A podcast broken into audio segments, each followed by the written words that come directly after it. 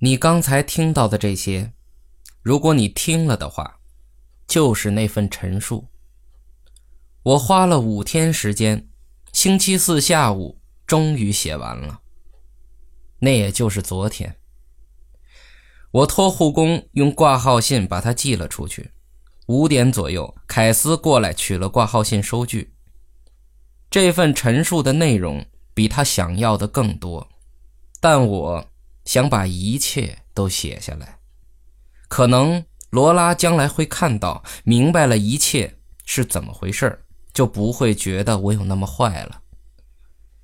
七点左右，我穿上了衣服，我很虚弱，但是可以走路。我吃了一口东西，就叫了一辆出租车，开到了码头。上了船，我立即上床睡觉，一直待在那里，直到今天下午早些时候。我再也受不了一个人在那间客舱里了。我上了甲板，找到了我的椅子，坐在那儿，看着船驶过墨西哥的海岸。但我有一种奇怪的感觉。觉得我并不在去任何地方的路上，我一直在想凯斯，他那天的眼神，他的话的意思，然后，突然间，我明白了。我听到旁边有一声喘气，还没看我就知道是谁。我转向邻座，是菲利斯。是你。你好，菲利斯。你的那个凯斯，他可真会牵线搭桥。哦，是啊，他是很浪漫的。我仔细看了看他，他的脸比我最后一次见到的显得更憔悴，眼睛周围有小皱纹。他把一样东西递给我，你看了吗？什么？船上的报纸？没看。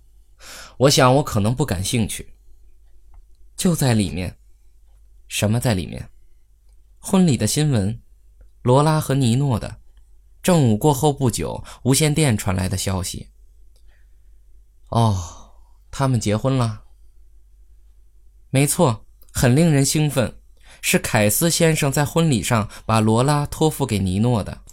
他们去了旧金山度蜜月，你的公司也给了尼诺一笔奖金。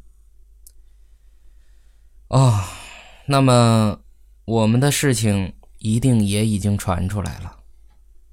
是的，全部都传出来了。好在我们这里用的是化名，我看到乘客用午餐时都在读，很轰动。你看上去并不担心。哼哼，我在想别的事情。他微微一笑，那是你见过的最甜美。也最忧伤的微笑。我想到了五个病人，三个孩子，纳德林尔太太，纳德林尔，还有我自己。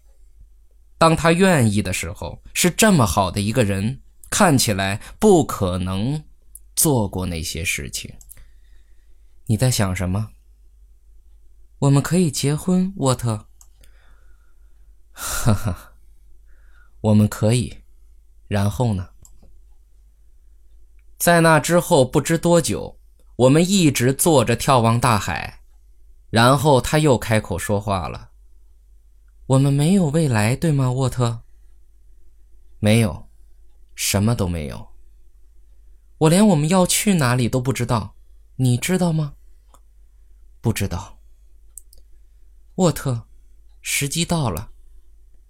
你是什么意思，菲利斯？”我想我要去见我的新郎了，我唯一爱过的人。